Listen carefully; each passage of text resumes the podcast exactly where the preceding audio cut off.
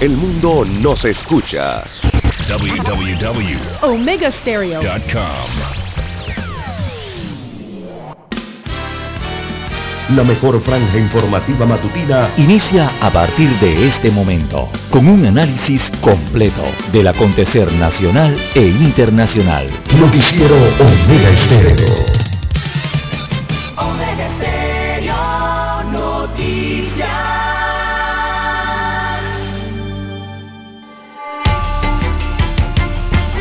Continuación, los titulares, con los hechos que son noticias hoy.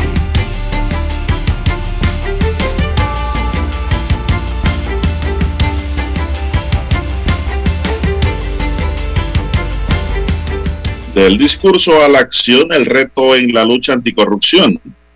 En el marco del Día Internacional contra la Corrupción, las autoridades mencionan avances y desafíos la necesidad de transparentar la función pública, inculcar la ética y lograr eh, sentencias condenatorias en procesos complejos como el de Odebrecht.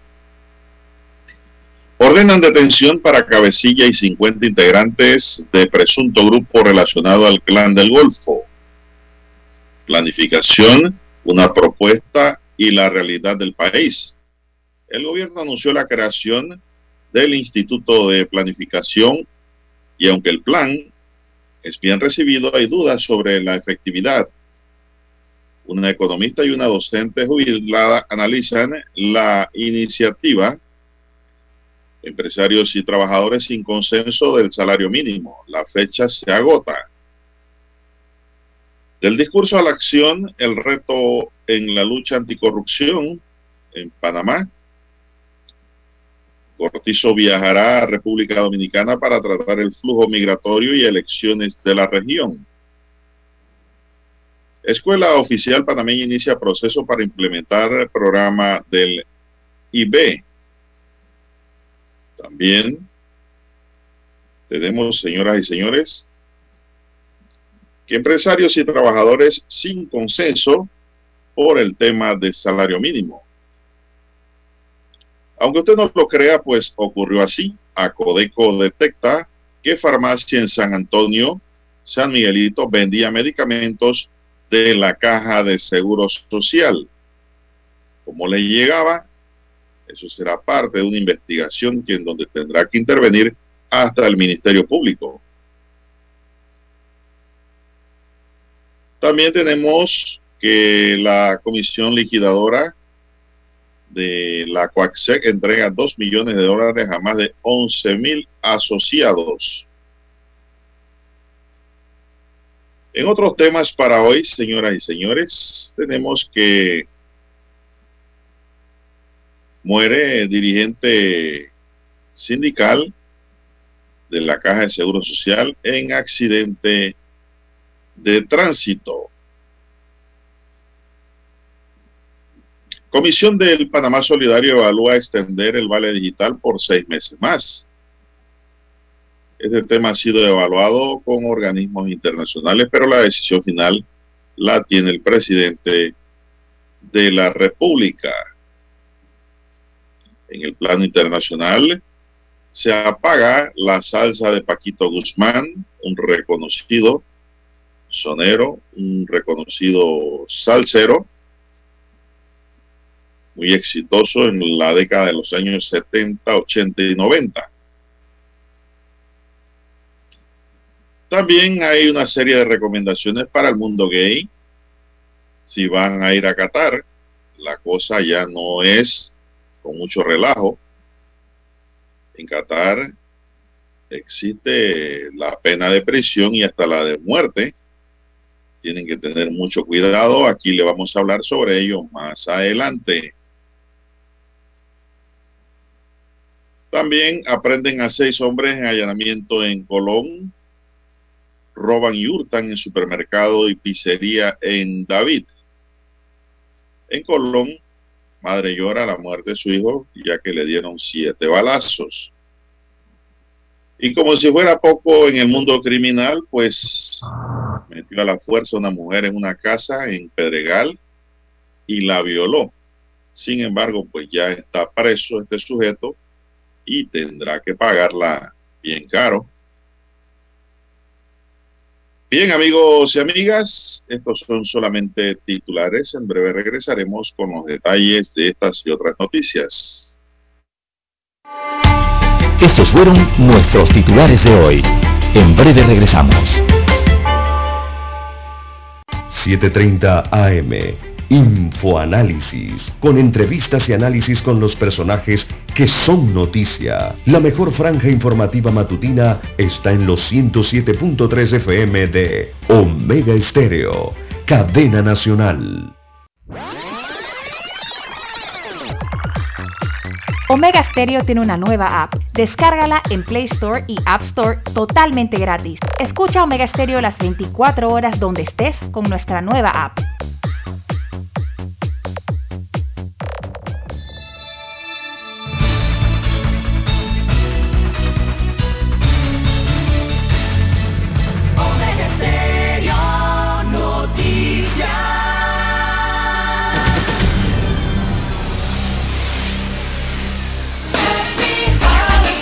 Omega Stereo.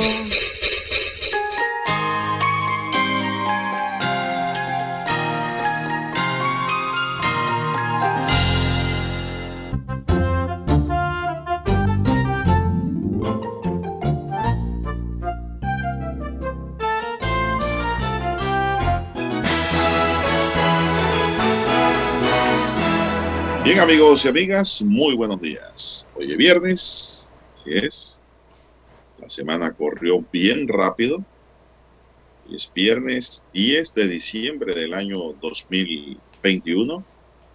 En el tablero digitalizado de controles de Omega Estéreo está don Daniel Arauz Pinto y en la mesa informativa les saludamos. César Lara. Y un servidor Juan de Dios Hernández Sanur para presentarle las noticias, los comentarios y los análisis de lo que pasa en Panamá y el mundo en dos horas de información Iniciando nuestra jornada diaria con fe y devoción, agradeciendo a Dios Todopoderoso ante todo por esa gran oportunidad que nos regala este nuevo día de poder compartir la información con todos ustedes y de esta forma acompañarles en sus automóviles, en su puesto de trabajo y donde quiera que usted se encuentre esta hora en Panamá y en el resto del mundo. Pedimos para todos salud, divino tesoro. No hay precio para la salud hay que cuidarla, hay que mantenerla, hay que sostenerla. Si es que no escatime esfuerzo en su salud, porque es lo principal, el tesoro principal de todo ser humano. Si es vida, salud y libertad. Elementos esenciales que requiere el ser humano para poder vivir un poquito mejor. Así es. Seguridad y protección también pedimos para todos, sabiduría y mucha fe línea directa de comunicación. Téngala allí presente, no se lo olvide, es el WhatsApp. Doble seis catorce catorce cuarenta y cinco, doble seis catorce catorce cuarenta y cinco para cualquier información que usted nos quiera enviar. Estamos anuente allí a atenderle. Don César Lara está en el Twitter. Lara también tiene su cuenta. ¿Cuál es su cuenta, don César? Bien, estamos en las redes sociales en arroba César Lara R, arroba César Lara R es mi cuenta en la red social Twitter Allí puede enviar sus mensajes, sus comentarios, denuncias, fotodenuncias, también el reporte del tráfico temprano por la mañana. Recuerde la dirección arroba César Lara R, tanto en Twitter también para Instagram. Buenos días, eh, don Juan de Dios. También los buenos días a todos ustedes, amigos oyentes, que nos escuchan a nivel de todas las provincias, todas las comarcas, también el área marítima en la República de Panamá. Bienvenidos sean todos, los cubrimos a través de dos frecuencias a nivel nacional. También los que ya están conectados en omegaestereo.com, allí llegamos al mundo entero a través de la magia del ciberespacio. También los que ya tienen la aplicación de Omega Stereo, si usted no la tiene en su celular o dispositivo móvil, bueno, está a tiempo, la puede descargar de Android o iOS. También la bienvenida y los muy buenos días a los amigos oyentes que nos sintonizan a través del canal 856 de Tigo, televisión pagada por cable a nivel nacional. Ya usted lo sabe, usted toma su control remoto, marca el 856 y allí en su televisor llega la señal de Omega Estéreo. Buenos días, eh, don Juan de Dios, ¿cómo amanece para este 12 de diciembre, viernes, ya, tan rápido. Muy bien, no, no, hoy no es 12. Perdón, 10, 10, 10 de diciembre. Sí, corrijo, corrijo. 10 de diciembre, que tengo acá el calendario eh, en, en inglés. Inglés primero es, el formato de la computadora está en inglés, así que primero señala el mes había olvidado que había traído otra, otro aparato, otra computadora. No, el mes como si fuera el día. Sí. Bueno, no, no, se ponga más viejo dos días antes de tiempo, ¿ah? sí, sí, sí, sí, sí, Manténgase en el 10. Sí, es el 10, 10 de diciembre. Bien, la corrupción socava las democracias, la gobernabilidad de las instituciones y la sociedad en su conjunto. Todas las organizaciones o instituciones que tienen un rol fundamental en la lucha contra la corrupción lo saben. El desafío es cambiar del discurso a los hechos y de paso la conducta tanto de servidores públicos como de quienes los corrompen. Ayer, en el Día Internacional contra la Corrupción, se desarrolló un acto en las instalaciones de la Procuraduría Nacional de la Administración al que asistieron el procurador encargado de la Nación, Javier Caraballo, el ministro de Seguridad, Juan Pino, el jefe de misión estadounidense, Stewart Tuttle, la directora de la Autoridad Nacional de Acceso a la Información, Elisa Fernández, también dijo presente. Uno de los casos más emblemáticos que ha puesto en jaque a los fiscales anticorrupción de Latinoamérica se refiere a los sobornos de la constructora de Brecht investigación que en Panamá se encuentra a la espera de que el juzgado tercero liquidador fije fecha de audiencia preliminar. Lograr condena será la prueba de fuego para el sistema y para la sociedad. Mientras esto ocurre, la justicia estadounidense ya logró la culpabilidad de Luis Enrique Martinelli, uno de los supuestos lobistas que facilitaba agilizar la transmitología gubernamental a cambio de coimas y adjudicación de nuevos proyectos por el delito de conspirar para lavar dinero parte de este dinero corrió por el sistema financiero estadounidense. Además, se espera la extradición de su hermano Ricardo Alberto, acusado de los mismos cargos. No obstante los avances del norte en esta materia, el procurador encargado indicó que de ser necesario la Fiscalía solicitará asistencia judicial al norte. Es poca la información que hay hasta este momento, puntualizó Caraballo. El jefe de misión estadounidense prefirió no ampliar si en la acusación contra los Martinelli Linares hay más funcionarios involucrados, tanto de la administración de Juan Carlos Varela como de Ricardo Martinelli. Caraballo eh, afronta casos de supuesta corrupción en casa. Cuatro de sus fiscales especiales que luchaban contra la corrupción han sido denunciados por supuestamente participar en una red de que junto a otros exfuncionarios de jerarquía de la administración Varela presionaron a los indiciados para que mencionaran los nombres de sus adversarios políticos a cambio de exoneraciones en la investigación. Al respecto hay dos denuncias, pero aún con resultados incipientes, Caraballo analiza si eh, Caraballo analiza si tratarlas de forma separada o acumulada, pues debe eh, revisar si las acusaciones son similares, indicó. En otro caso de corrupción, Caraballo indicó que se logró la imputación de dos particulares en el caso de la vacunación clandestina. Así que pues eh, también habló la jefa de ANTAI, la licenciada Fernández, quien mencionó que ha presentado cinco proyectos de ley dirigidos a combatir este flagelo, la tentación universal que enfrentan las sociedades para la que hay que crear barreras y fortalecer la institucionalidad.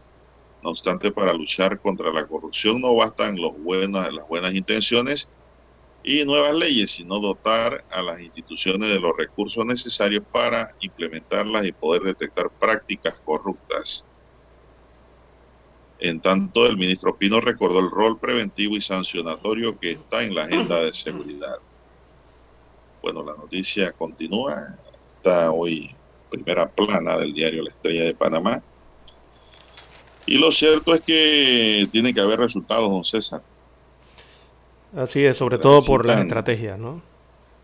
Sí, mientras existan eh, tantas leyes, propuestas, ideas, pero no se materializan, no se concretan, no se obtienen resultados positivos en donde los corruptos se burlen de la justicia y de la ley, no vamos para ningún lado. ¿Y eso qué implica? Que tenemos que tener funcionarios con los cinturones bien puestos. Así es.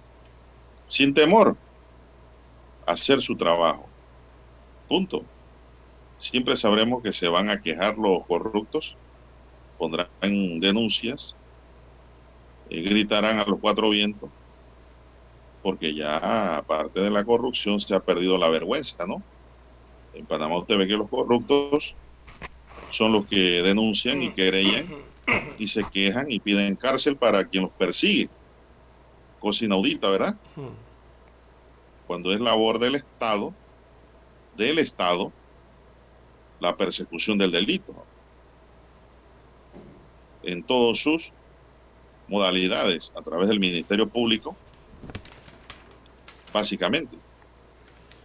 Así que ayer, pues, en Panamá se conmemoró el Día Internacional contra la Corrupción, un mal que ha venido invadiendo la administración pública en Panamá en todos los tiempos.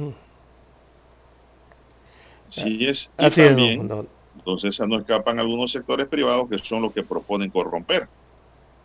Está por todos lados, don Juan de Dios. Proponen coimas, Así es. proponen negocios sucios, proponen el juega vivo. Bueno, la corrupción... La, tienen que acabarse sí. en Panamá.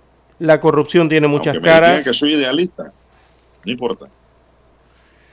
Así es, la corrupción Bien. tiene muchas caras, reconocerlas y combatirlas es un trabajo arduo que requiere de la participación de todos. Esa, bueno, fue una de las frases que también formó parte de los discursos ayer, pero esta la pronunció Stuart Tuttle, que es el encargado de negocios de la Embajada de los Estados Unidos de América en Panamá y que es el rostro visible de ese país aquí en nuestro país a propósito del Día Internacional contra la Corrupción.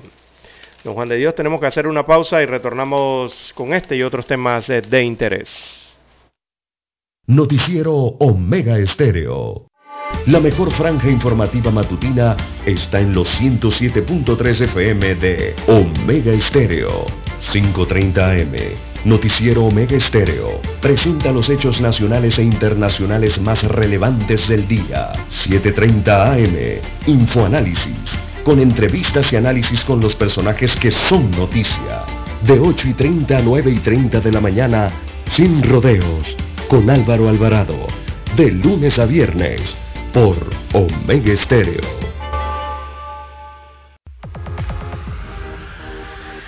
Omega Stereo tiene una nueva app. Descárgala en Play Store y App Store totalmente gratis. Escucha Omega Stereo las 24 horas donde estés con nuestra aplicación totalmente nueva. En centrales telefónicas, la casa del teléfono es tu mejor opción. Te asesoramos y ofrecemos buena atención con años de experiencia trabajando para ti. La casa del teléfono, ubicados en Via Brasil y lista hermosa. La casa del teléfono, líder en telecomunicaciones. La casa del teléfono,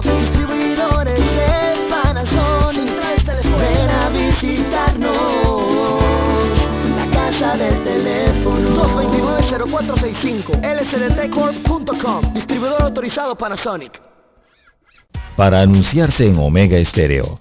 Marque el 269-2237.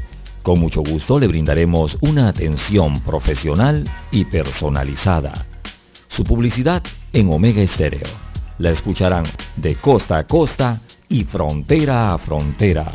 Contáctenos 269-2237. Gracias. Omega Stereo.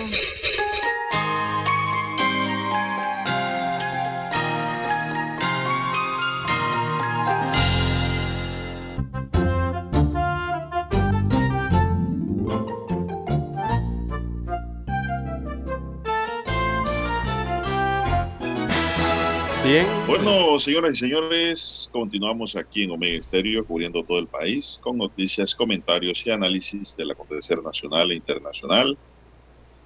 Y tenemos que la ministra de Desarrollo Social, María Inés Castillo, informó ayer que la Comisión Interministerial del Plan Panamá Solidario ha recomendado la extensión del vale digital.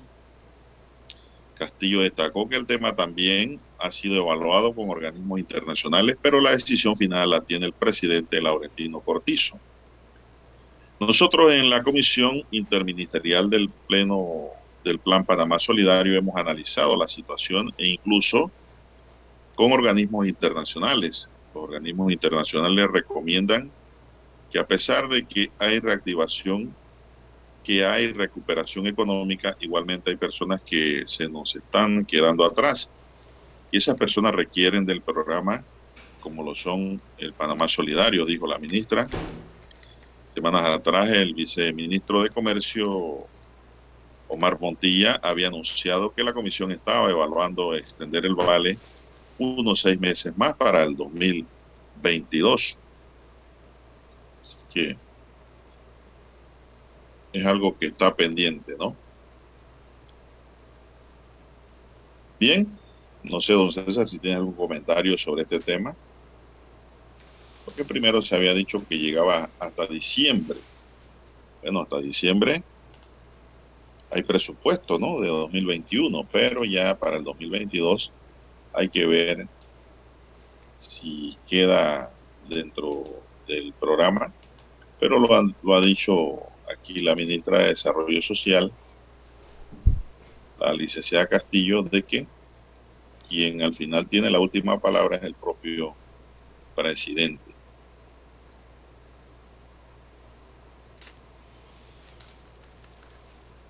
Bien, don Juan de Dios, las 5.54, 5.54 minutos eh, de la mañana en todo el territorio nacional. Bueno, Gloriela del Río se queda en la Lotería Nacional de Beneficencia. Esto pese al escándalo de corrupción que eh, salpica a esta institución y pese a las investigaciones que se están realizando. Eh, ¿Por qué los ciudadanos debemos mantener la confianza en la gestión de Gloriela del Río en la Lotería Nacional de Beneficencia? Es la pregunta que se hace hoy a forma de titular principal el diario La Prensa. Con tres exfuncionarios detenidos, detenidos, Gloriela del Río dice que no tolera la corrupción, mientras la ANATI la sanciona por faltas a la ética. Mientras tanto, el presidente constitucional de la República, Laurentino Cortizo, la defiende. Lantay. La ANTAI, sí. No así, la NATI. Así que dice Gloriela del Río, abro comillas, le cito a la directora general de la Lotería Nacional de Beneficencia, en mi, investiga en mi gestión perdón, eh, no se tolera ningún acto de corrupción, inclusive de personas nombradas bajo esta administración. Cierro comillas, es lo que dice Gloriela del Río. Esta es una de las respuestas eh, de la directora de la lotería a un cuestionario eh, enviado por el diario La Prensa en medio del escándalo por el cobro irregular de chances y billetes y de la multa que ella misma recibió por faltas a la ética. Así que la gestión de, del río, que se inició con su nombramiento por parte del presidente Laurentino Cortizo en julio del año 2019, ha sido cuestionada luego de que en noviembre pasado el Ministerio Público formuló cargos por presunto peculado a tres funcionarios eh, de su confianza. Además, esta semana se conoció que la directora de la Autoridad de Transparencia y Acceso a la Información, este es Lantay, Elsa Fernández, la sancionó con una multa equivalente al 50% de su salario mensual por faltas a la ética, luego de que una investigación administrativa determinara la vulneración de los eh, procedimientos de la propia entidad y falta eh, del deber de fiscalización en la devolución y pago de premios eh, de billetes de la lotería. Así que la sanción, según fuentes del ANTAI, se toma con base a su salario. El salario de la directora de la lotería es de 3.500 dólares al mes. No incluye los 3.500 que recibe como gastos de representación. O sea, en total eh, ella devenga 7.000 dólares al mes. Eh, consultado sobre la gestión de Del Río, Cortizo dijo ayer que su aliada política se queda en el cargo hasta tanto termine la investigación. Fue lo que dijo el presidente constitucional al respecto de esta temática el día de ayer. Bien, son las 5.58 minutos. Bueno, es una decisión del presidente el, el que quita y pone. Y eso hay que entenderlo, pues tendrá sus razones, sus motivos eh, para mantenerle en el cargo. Y a pesar de los escándalos ocurridos allí, hay que aclarar que el Ministerio Público no ha ordenado ni ha solicitado la separación de ella del cargo. No, están investigando. Sin embargo, muchos sectores decían que ella debió eh, separarse del cargo mientras duran las investigaciones. No necesariamente que la destituyan o la manden para su casa porque en realidad ella no está siendo investigada hasta donde tenemos conocimiento, salvo que exista investigación que desconocemos. Es por eso, porque el presidente dice que ella se queda allí. Las personas que están siendo investigadas sí fueron llevadas por ella, o mejor dicho, enviadas por el Molirena, porque en realidad ella ni pone ni quita tampoco. Ahí el que manda la cabeza en la lotería es la cabeza del Molirena, el diputado alemán. Francisco Alemán. Porque, ah, sí, porque tienen eh, ese espacio político, pues que le corresponde por alianza. Esto, vamos a ver cómo se desarrollan las investigaciones allí. Si el presidente dice que se queda allí, bueno, se queda allí. Eh, no existe ninguna orden, no existe ninguna solicitud de que, para que la separen del cargo también, eso hay que decirlo.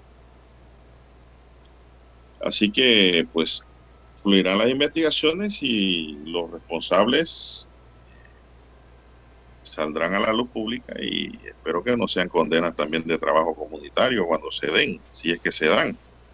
Así es porque... Si son inocentes también que los liberen, Lara. Sí. Bueno, la gran pregunta es por qué se premia... Eh, equitativo. Sí. Y la... que ser eh, con la objetividad. Así es. Si son culpables, bien condenados. Si son inocentes, bueno, son inocentes. Pero el Ministerio Público tiene que hacer su trabajo correctamente. Así es. Bueno, eh, pues, se busca entonces a la respuesta a la pregunta por qué se permitían devoluciones después que jugara eh, la primera cifra del sorteo. Esa es la gran pregunta, ¿no? Y bueno, hay que ver allí los manuales de procedimiento, eh, ver el tema de quiénes son los que pueden intervenir en ese lapsus de tiempo y todo indica que eh, eso estaría entre el director y, en, perdón, entre la dirección y la subdirección de operaciones, el, la dirección y subdirección provincial, el, la jefatura y subjefatura de agencia y la jefatura y subjefatura de control la posición, fiscal. Lara, César, la posición del presidente no es más que una posición política respetando el espacio que le concedió a sus aliados, ¿no? Porque cualquier otro alto funcionario hubiese sido separado mientras duraban las investigaciones o simplemente pedían el cambio, ¿no? Eh, porque ¿cómo es posible que esto esté sucediendo en una institución como esta y, y, la dirección general no sepa lo que está pasando? Entonces digo, eh, son decisiones más que todo políticas las que corresponden aquí si el presidente dijo que se queda, pues se queda ahí, pues porque es una posición política la que asume el presidente con los aliados. Aquí no ha ocurrido como en la gobernación que volaron a los Molirena y metieron PRD, ¿verdad? Sí. Y esa se la aguantó el Molirena. Porque no le dieron compensación, tengo entendido. Recordemos que en la gobernación eh, inició una Molirena, siguió otra Molirena y al final pues ahora hay una PRD. Bueno, vamos a hacer la pausa, don Dani, para escuchar el periódico.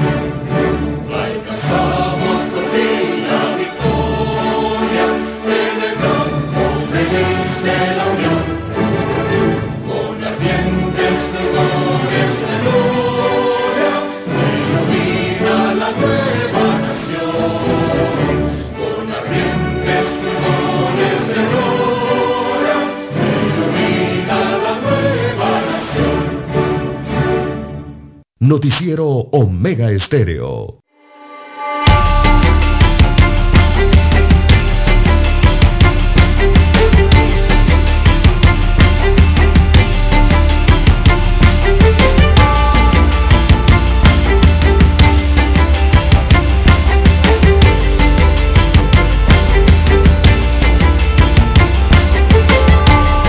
Bien, ¿qué hora tenemos ya, don César? Bien, las 6.5, 6.5 minutos eh, de la mañana en todo el territorio nacional. Bueno, tres personas fueron imputadas por cargos de delito contra la seguridad colectiva en el caso de la vacunación clandestina. ¿Se acuerda ese caso, don César? Sí, sí, sí, sí. Las jornadas de vacunación clandestina. Así es. Esto se dio, pues, en la ciudad capital, en Coco del Mar, corregimiento de San Francisco, en junio pasado Así lo informó el Ministerio Público a través de su cuenta de Twitter luego de una audiencia que se realizó ayer y que inició a las 10 de la mañana. La imputación de cargo fue a Denis Vega de Murci, a Celine Gazal de Eses y a Matías Escudero Pérez. Este último hasta el momento era el único que se mantenía imputado y detenido de manera provisional. Justamente a Matías Escudero se le imputaron cargos por la presunta comisión de los delitos de estafa contra la fe pública y ejercicio ilegal de la profesión de médico. Se conoció que a Celine Gazal de este se le impuso impedimento de salida del país, mientras que a la señora Denis Vega no se le impuso medida cautelar alguna.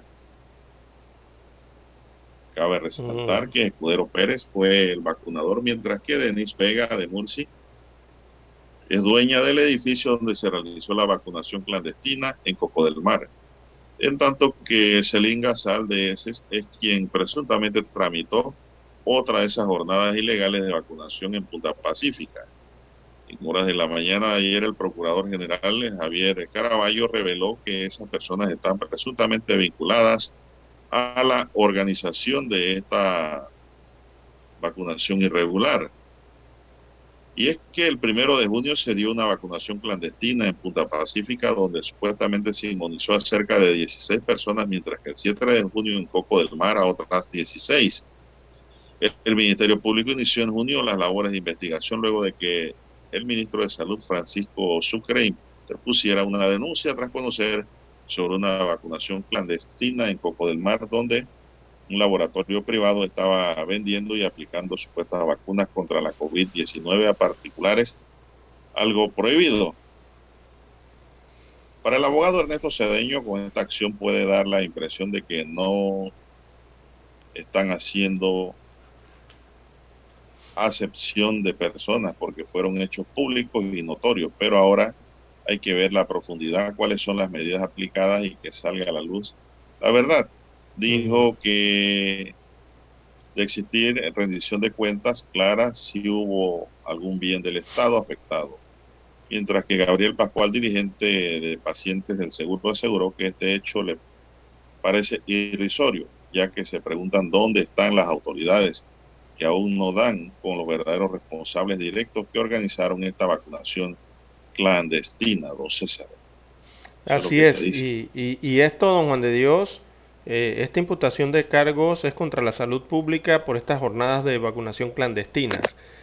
Y eh, esto se elevó, don Juan de Dios, esto se elevó a causa compleja, esta investigación que sigue el Ministerio Público por esta vacunación o, jornada de vacunación clandestina realizada allí en el edificio Coco del Meri y otro también, otro edificio en Punta Pacífica.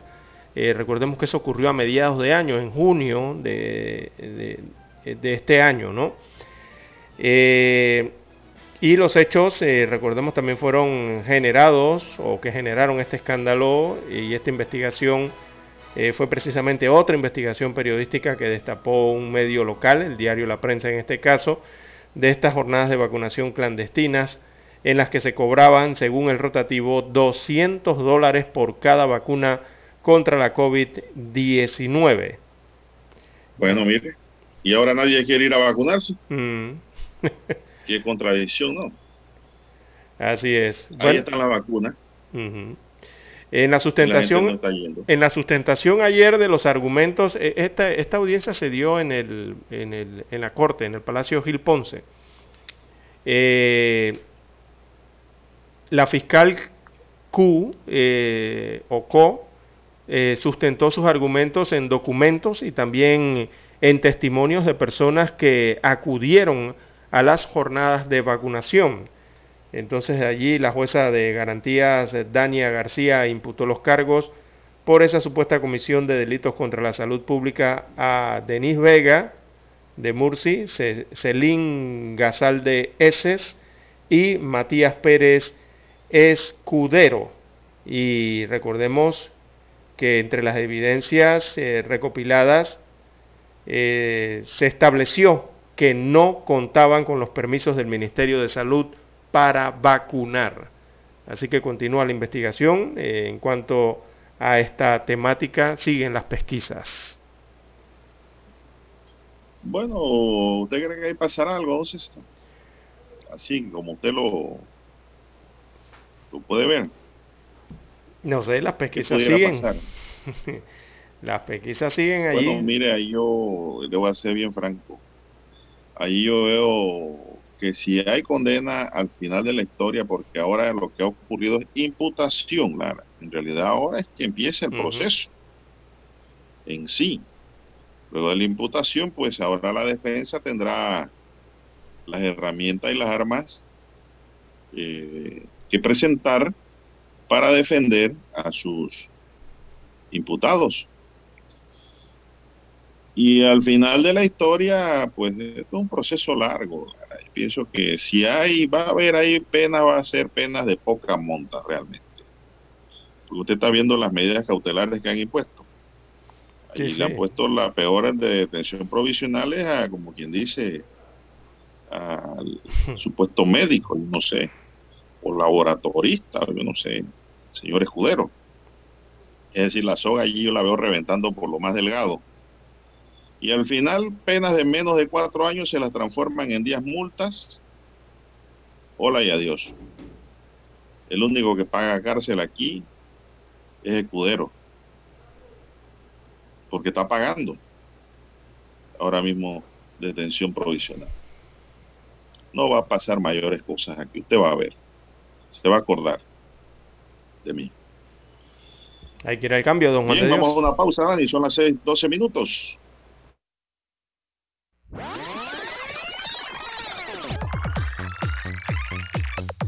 Omega Stereo tiene una nueva app. Descárgala en Play Store y App Store totalmente gratis. Escucha Omega Stereo las 24 horas donde estés con nuestra aplicación 100% renovada.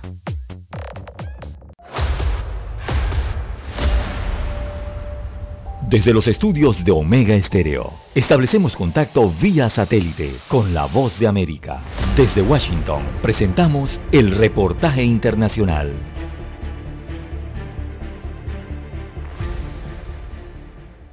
Según una demanda presentada, el tiroteo mortal ocurrido en una escuela secundaria del estado de Michigan, que, según las autoridades, fue llevado a cabo por un estudiante de 15 años, pudo haber sido evitado. Dos hermanas que sobrevivieron el tiroteo demandaron al distrito escolar y sus representantes por 100 millones de dólares. Cuatro estudiantes fallecieron en el tiroteo del 30 de noviembre en el bachillerato Oxford, ubicado a unos 48 kilómetros al noroeste de la ciudad de Detroit. La demanda culpa al superintendente del distrito escolar y al director de la escuela por haber garantizado a los padres la seguridad del recinto educacional a pesar de saber que el atacante acusado estaba buscando municiones en la Internet y que había colocado mensajes perturbadores en las redes sociales. Ethan Carnby, estudiante de 15 años, se encuentra detenido sin derecho a fianza tras ser acusado como adulto en el tiroteo. La demanda fue presentada en un tribunal federal en nombre de Riley France, de 17 años, quien recibió un disparo en el cuello, y de su hermana Bella, de 14, que estaba junto a ella en ese momento. Sus padres, Jeffrey y Brandy France, también aparecen como demandantes en el documento judicial. Los padres del atacante le habían regalado a su hijo el arma como regalo anticipado de Navidad. James y Jennifer Crumley fueron acusados de homicidio involuntario y se encuentran detenidos con una fianza de medio millón de dólares. Alejandro Escalona, Voz de América. Escucharon vía satélite desde Washington el reportaje internacional.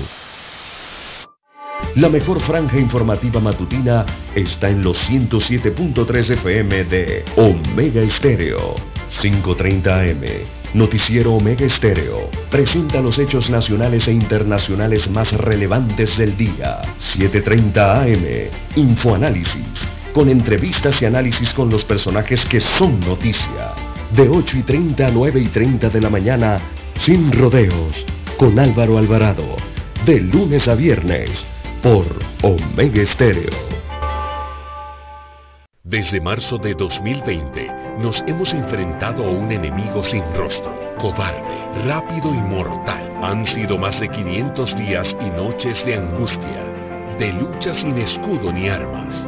En este largo y difícil camino, la radio siempre ha estado contigo, con mensajes de esperanza, información veraz y objetiva. Finalmente, lo estamos logrando. El 80% de los panameños ya estamos vacunados contra el COVID. Por eso hoy avanzamos con otra cara, dejando ver tras esa mascarilla ojos sonrientes, llenos de optimismo. Vivamos conscientes de que para celebrar ese gran día, en el que el mundo entero tire al aire sus mascarillas, solo hay un camino. Seguir cuidándonos unos a otros. Vamos pa'lante, Panamá. La radio siempre estará contigo. Un mensaje de la Asociación Panameña de Radiodifusión, APR. Somos Omega Estéreo. 40 años siendo la cadena nacional en FM Estéreo, pionera en Panamá. Merry Christmas, 107.3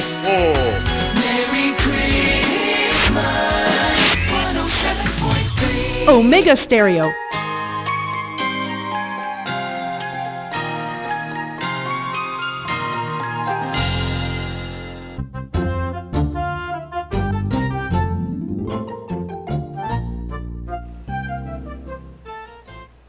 Bien, amigos oyentes, las 6.17, 6.17 minutos de la mañana en todo el territorio nacional. Bueno, veamos el informe del sistema de vigilancia epidemiológica de las autoridades de salud eh, respecto a la pandemia del COVID-19 en el país. A ver, rápidamente, vamos a buscar aquí cómo están los hospitalizados. Eh, detalla entonces el último informe que a la fecha hay 111 pacientes hospitalizados y de ellos 96 se encuentran recluidos en salas regulares y los 15 restantes están en unidades de cuidados intensivos de diferentes hospitales a nivel nacional. Así que hay 111 hospitalizados, 96 con COVID moderado, están en salas de hospitalizaciones regulares y también hay 15 pacientes que se encuentran en la UCI eh, con un COVID más complicado, un COVID más grave. 15 pacientes. Bien, eh, es lo que destaca entonces eh, él, o lo que hay que destacar del eh, informe epidemiológico. también señala el informe que se ha producido un fallecido en la última jornada, es lo que reporta la República de Panamá en las últimas 24 horas a causa de la COVID-19. esto suma entonces o eleva las defunciones a 7.382 Veamos la tasa de letalidad se mantiene en 1.5 y veamos los nuevos contagios. A la fecha se reportan 189 eh, nuevos contagios mm, confirmados eh, en la última jornada tras la aplicación de 4.032 nuevas pruebas. Esto arroja un índice de positividad, eh, se ubica entonces en el 4,6% el índice de positividad eh, de la enfermedad que arrojan entonces estas nuevas pruebas. Em, veamos también, detalla 3.018 personas que se han contagiado con el COVID, mantienen la enfermedad activa, son los casos activos, repito, 3.018 personas. De esos 2.907 deben estar cumpliendo aislamiento obligatorio, eh, tratamiento ambulatorio en este caso, ¿no? En sus casas hay 2.814 y en hoteles hospitalizados o convertidos en hospitales Allí están alojados 93 eh, pacientes más. Así que así están las cifras del informe epidemiológico de las últimas 24 horas entregado por las autoridades de salud. 480.090 eh, eh, son los casos acumulados, confirmados desde que inició la pandemia en el país y veamos el tema de los recuperados, 469.690 son los curados o restablecidos eh, de la enfermedad. Bueno, así están las cifras eh, del COVID-19. Importante destacar entonces el tema de la hospitalización y de la unidad de cuidados intensivos y destacarlo porque se mantienen bajas las cifras. Eh, a pesar de que, bueno, no, no, no, no queremos que haya 100 personas en ningún hospital por esta enfermedad, ni tampoco que hayan 15 ¿no? En unidades de cuidados intensivos, pero es un porcentaje muy manejable para el país, son cifras eh, mínimas prácticamente, así que a pesar de que hay más casos activos de la enfermedad, lo que sí está bajando es el nivel de ocupación de la UCI y también lentamente está bajando el nivel de ocupación en las camas de hospital. Eh, eso es un indicativo, don Juan de Dios, de que eh, vamos a cerrar el año 2021 eh, bastante bien, muy bien, muy controlada la, pandemia en nuestro país y bueno, con una mayor movilidad y una economía abierta, que es lo más importante. Bueno, y no bajar la guardia, don César. Sí, claro que no. lo principal, ¿no? Que hay que recordar, el buen el uso bien puesta de la mascarilla, el antifaz transparente en el transporte público, mantenga siempre su alcohol en manos, el alcoholado, lávese bien las manos con agua y jabón apenas pueda, apenas llega un lavamano para que usted vea cómo cae el sucio y lavamanos de las cosas que uno va tocando. El distanciamiento donde se pueda, Lara, no hay nada más bonito que el distanciamiento realmente. Eh, son medidas que hay que tomar. Los comercios que tengan en la entrada el gel alcoholado, ya veo algunos comercios que las botellas la tienen ahí seca y las autoridades de salud no pasan ni le dicen nada. Pues los malls, los he visto. Te va a tomar gel y no hay. Nada más ponen en la mañana donde se acabó la pachita que ponen, la vasijita, hasta allí, entonces. Sí, muchos supermercados también, ¿eh? Así es. Bueno, eso es así, hay que mantener la guardia en alto para... los operativos, este bueno, la trazabilidad... Sí, la, trazabilidad eh, está funcionando, la vigilancia eh, también está identificando los nuevos casos, o sea que está funcionando. Eh, las autoridades de salud han recalcado el día de ayer que no han registrado todavía o no ha sido detectada en Panamá la variante Omicron. Hasta el momento no hay ninguna secuenciación genómica o alguna prueba que haya detectado esta variante de Omicron en el territorio nacional. Así que no hay Omicron en Panamá hasta el momento. Y eh, también las autoridades eh, señalaron que van a aumentar los operativos nocturnos, específicamente en restaurantes, en bares y también en discotecas. Así que van a apretar un poco más allí la fiscalización a estos comercios nocturnos. Por ahí es donde están saliendo los casos, don Juan de Dios. Los nuevos casos. Claro, claro. Bueno, hay que seguir adelante, hay que seguir cuidándose. Eh, hay un control bastante grande en Panamá gracias a la vacuna. Gracias a la vacuna, y lo repito, Lara, eso es indiscutible. Sí, eso está más que comprobado porque entre más vacunados hay, hay menos probabilidades de contagio, don César. De uno contagiarse y de dos de uno, eh, al no contagiarse, entonces así se evita que se propague la enfermedad. No contagias a los que están alrededor tuyo. O hay un buen porcentaje de que no los puedas contagiar. Ya eso está comprobado, eso no admite discusión de ningún tipo, que haya personas que no quieran vacunarse, bueno, ya eso es como quien dice, su derecho, ¿no?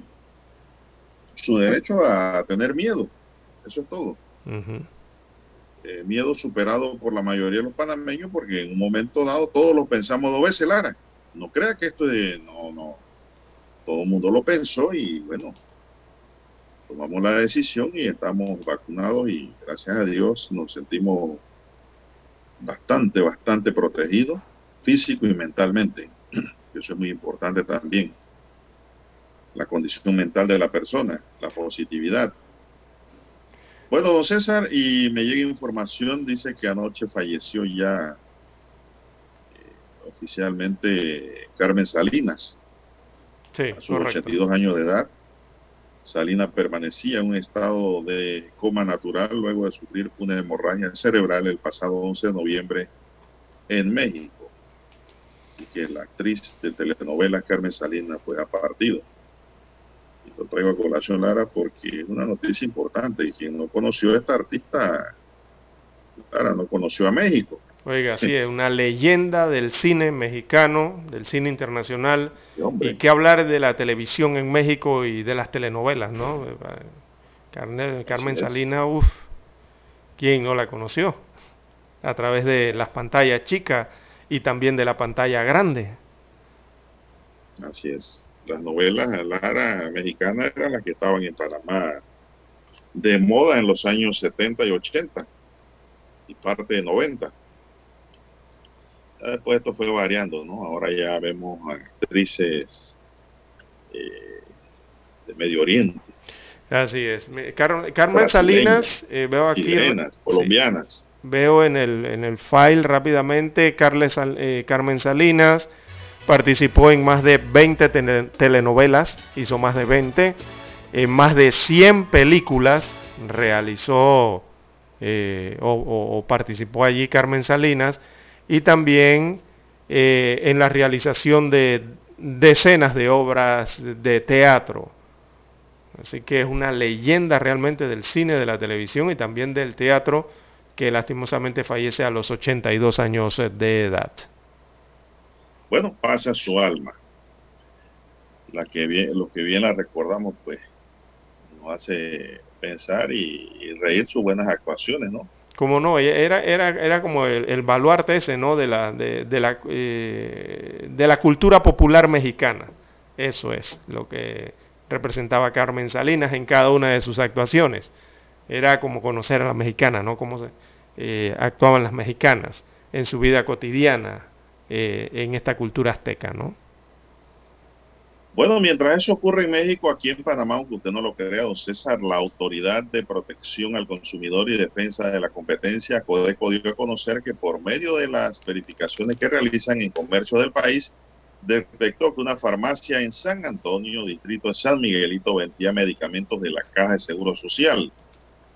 El administrador de la Codeco, Jorge Quintero, reveló que eran muestras médicas cuya venta es prohibida, también medicamentos sin descripción del país de origen y otros que tenían rotulado la caja de seguro social afuera. Esta situación va a ser eh, compulsada al Ministerio Público y a las autoridades competentes de farmacias y drogas. No pueden jugar con la salud del pueblo panameño, señaló. Advierte que esta situación será castigada con una multa ejemplar y que se continuarán con las investigaciones para conocer el origen de estos medicamentos.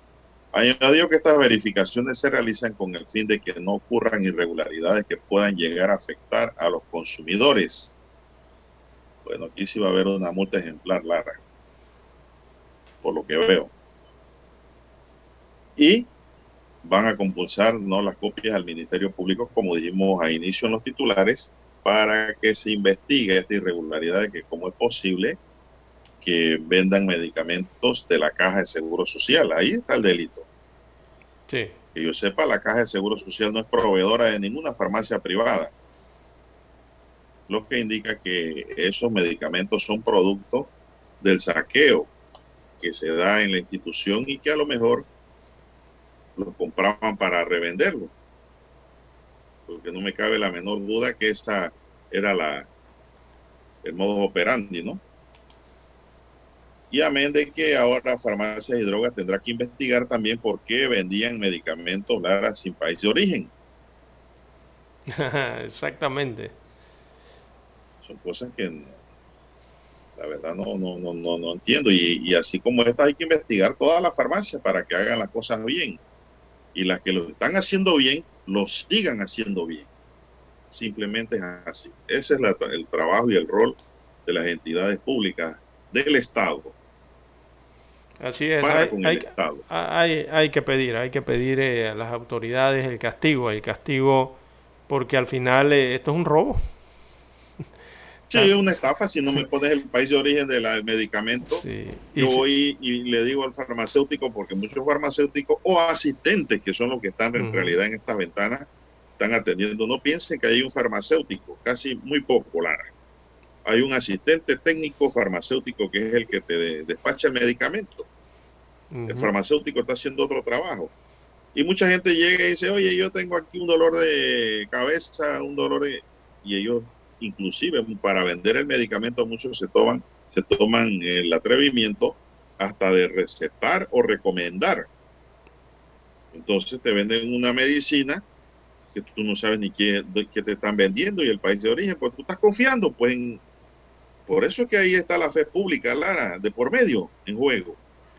Sí, esto hay que decirlo por su nombre, si son de la caja del Seguro Social, eh, saben que tienen los registros de la caja del Seguro Social y las compra a través de las licitaciones, pero aparecieron entonces en algún otro punto eh, o lugar de, eh, en este caso de venta que es prohibida e ilegal, lo que hay allí son unos ladrones, don Juan de Dios.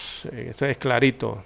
hay algún mecanismo que se está utilizando dentro de esa institución para sacar los medicamentos y hay que pedir las medidas ejemplares por esta, estos medicamentos que eh, han sido sustraídos de los depósitos de esa institución para su comercialización. Eso es prohibido. Bueno, vamos a hacer una pausa, don Dani, para escuchar el periódico. Ahora sí. ¿eh? Infoanálisis. De lunes a viernes de 7 y 30 a 8 y 30 de la mañana por los 107.3 FM de Omega Estéreo. Con Guillermo Antonio Adames, Rubén Darío Murgas y Milton Enríquez. Infoanálisis, el programa para gente inteligente como usted.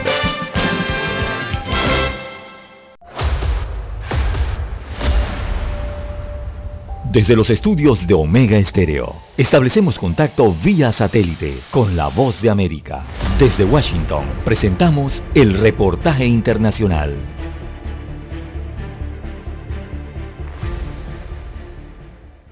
Mientras el gobierno de El Salvador intenta desacreditar el informe del Departamento del Tesoro que vincula a Osiris Luna, viceministro de Justicia y director del sistema carcelario, y a Carlos Marroquín, director de reconstrucción del tejido social, con actos de corrupción por negociar la reducción de homicidios y beneficios electorales con cabecilla de las pandillas, legisladores de la oposición y analistas aseguran que se trata de un drástico aviso para el gobierno. El analista Marvin Aguilar expresó que esta decisión debe conducir a un una investigación de la Fiscalía salvadoreña. Es una presión evidentemente al gobierno salvadoreño bastante fuerte y que hay que entenderla como eh, lo que se presagiaba. El viceministro Luna es el responsable de administrar las condiciones para el ingreso a las cárceles y ordenar el traslado de los reos, mientras la Dirección de Reconstrucción de Tejido Social, que dirige Marroquín, tiene a su cargo la ejecución de programas de prevención y de reinserción en comunidades con alta presencia de pandillas. El legislador Juan Carlos Carlos Mendoza del partido Gran Alianza por la Unidad Nacional, afín al gobierno, dijo que espera que el informe de las sanciones esté fundamentado en pruebas. También debe de constar de pruebas. Yo creo que en este gobierno, en cualquier otro gobierno, en el pasado o en el futuro,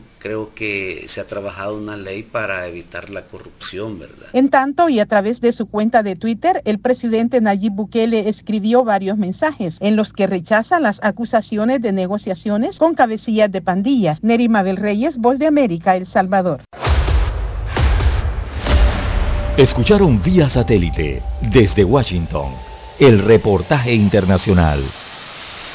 Omega Estéreo, 24 horas en FM Estéreo.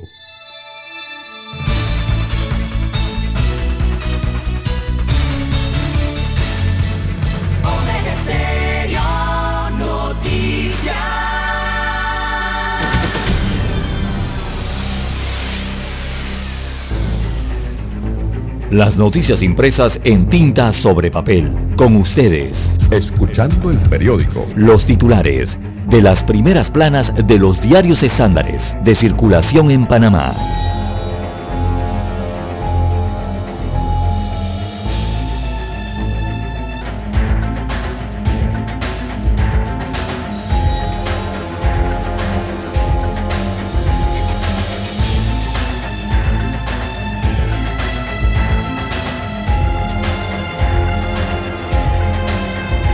Bien, amigos oyentes, el diario La Prensa titula para hoy, en portada presenta eh, nueve, nueve titulares principales. Bueno, Del Río se queda en la Lotería Nacional de Beneficencia pese a escándalo. Eh, destaca la información del diario La Prensa a forma de pregunta, ¿por qué los ciudadanos debemos mantener la confianza en la gestión de Gloriela del Río? En la Lotería Nacional de Beneficencia. Así arranca el lead del diario La Prensa en su reportaje principal, eh, que versa entonces sobre el caso de los tres exfuncionarios detenidos, en los cuales la directora de la Lotería Nacional de Beneficencia dice que no tolera la corrupción, mientras la ANTAI la sanciona por faltas a la ética. En tanto, el presidente Cortizo la defiende. Bueno, destaca uno de los párrafos eh, de la publicación, abro comillas, le cito a la directora de la lotería, en mi gestión no se tolera ningún acto de corrupción, inclusive de personas nombradas bajo, la, bajo esta administración. Cierro comillas, es lo que dice Del Río. Esta es una de las respuestas eh, de la directora a una serie de preguntas por parte del diario La Prensa en medio del escándalo por el cobro irregular de chances y billetes y de la multa que ella misma recibió por faltas a la ética. En otros títulos, eh, para la mañana de hoy del diario La Prensa, imputan cargos a promotores de la vacunación clandestina. Así que Denise Vega de Murci Celín Gazal de Eses y Matías Escudero Pérez fueron imputados ayer por la supuesta comisión de delitos contra la salud pública tras el escándalo de la vacunación clandestina en la capital. En otros títulos, un equipo contra el lavado de activos clave en la lucha anticorrupción. Es una estrategia, destaca la información, que el rol de la Fuerza de Tarea Conjunta contra el lavado de activos y la corrupción salió a relucir ayer 9 de diciembre, Día Internacional contra la Corrupción. Stuart Tuttle, jefe de la misión de la Embajada de los Estados Unidos de América en Panamá, recordó que este organismo nació en mayo de este año y que allí trabaja personal de los estamentos de seguridad de Panamá, del Ministerio Público y de agencias estadounidenses para investigar actos eh, criminales, algunos ligados a corrupción. El procurador de la Nación encargado Javier Caraballo abogó por fortalecer esta iniciativa, destaca el rotativo. También derogarán decreto que creó certificados de uso de suelo, esto en el tema de los recursos naturales. Se trata del decreto ejecutivo 141 del año 2021, mediante el cual se establece el procedimiento para otorgar certificados de acreditación de uso de suelo en áreas protegidas. Ese decreto será derogado, según informó el ministro de Ambiente Milciades Concepción. Recordemos que este decreto fue rechazado por ONGs y también comunidades dentro de las reservas. En más títulos eh, del diario La Prensa para hoy tenemos Bolsa logra récord en volumen de negociación. Se trata de la Bolsa Latinoamericana de Valores, esa es la Latinex. Cerró el mes de, de noviembre con un volumen de negociación de 8.741 millones de dólares cifra que supera cualquier registro anterior, incluyendo los que versan sobre el ejercicios completos. Así que la entidad espera cerrar el 2021 alrededor de los 9 mil millones eh, de dólares negociados, eh, además de emisiones de volumen, eh, aumentó también la cantidad de transacciones efectuadas destaca el informe económico del diario La Prensa para hoy. También en la sección Vivir Más, eh, West Side History eh, o Story o el valor del amor según Spielberg. Este tiene que ser una película, una cinta. También en economía plenaria del diálogo de la Caja del Seguro Social rechaza propuestas Además, eh, Nobel, espada de Damocles, amenaza a la prensa libre, dice Nobel. Veamos los deportes, eh, la sección de deportes, ahí aparece la fotografía de Oli Camarena y le apunta al World Surfing League. Esto es el deporte de las olas, las tablas y las olas. Bien, estos son los títulos que presenta en portada el diario La Prensa para esta mañana. Pasamos ahora a revisar la primera plana de la decana de la prensa nacional.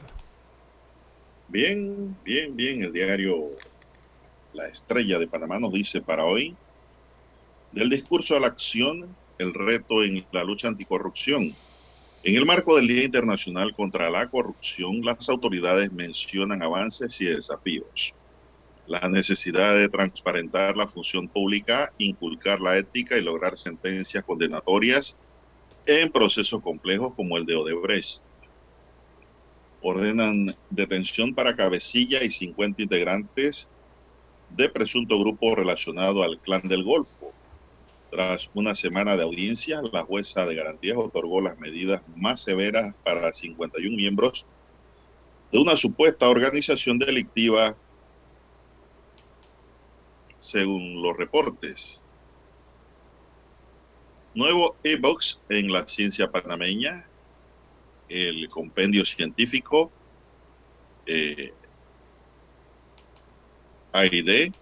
y los desafíos de la realidad presenta los resultados de 82 proyectos de investigación y el Directorio Nacional de Investigadores Científicos los perfiles de 240 investigadores de diversas áreas del conocimiento.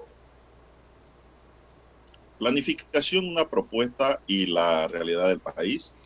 El gobierno anunció la creación del Instituto de Planificación y aunque el plan es bien recibido, hay dudas sobre su efectividad y una economista y docente pues jubiladas analizan el tema.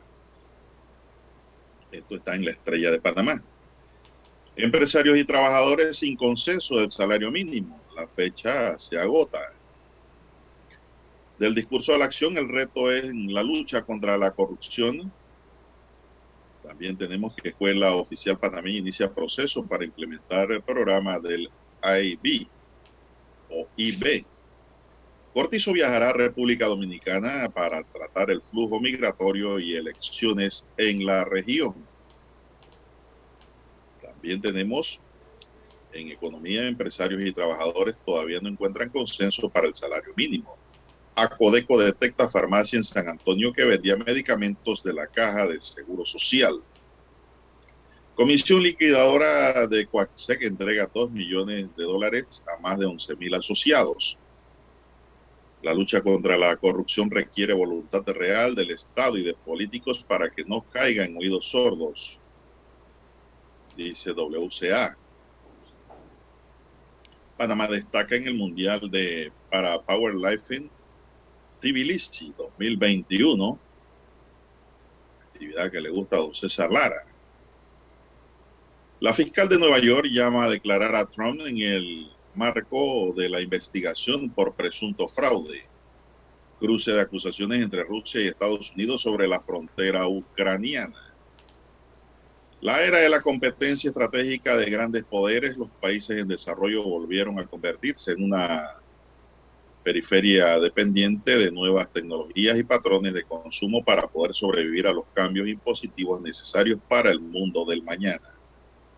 Río de Janeiro ofrece espectáculos de fuegos de artificio en el fin de año pese a la Omicron el principal motivo para la cancelación de la fiesta es el temor a un nuevo repunte de la pandemia.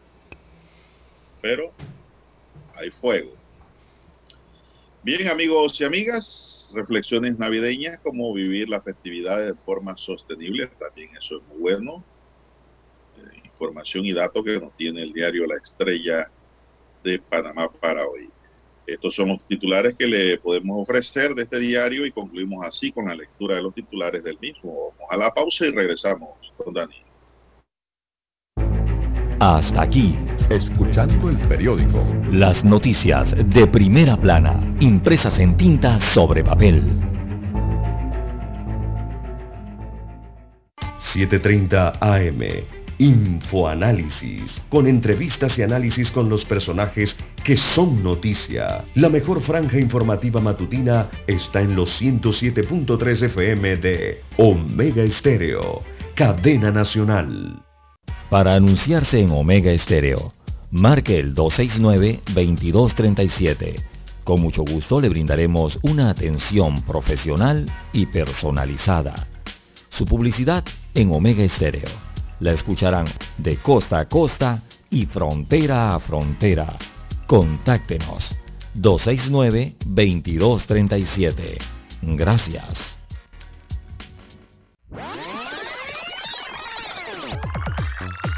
Omega Stereo tiene una nueva app. Descárgala en Play Store y App Store totalmente gratis. Escucha Omega Stereo las 24 horas donde estés con nuestra nueva app.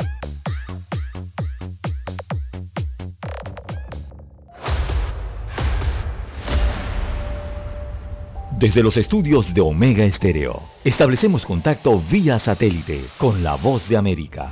Desde Washington, presentamos el reportaje internacional.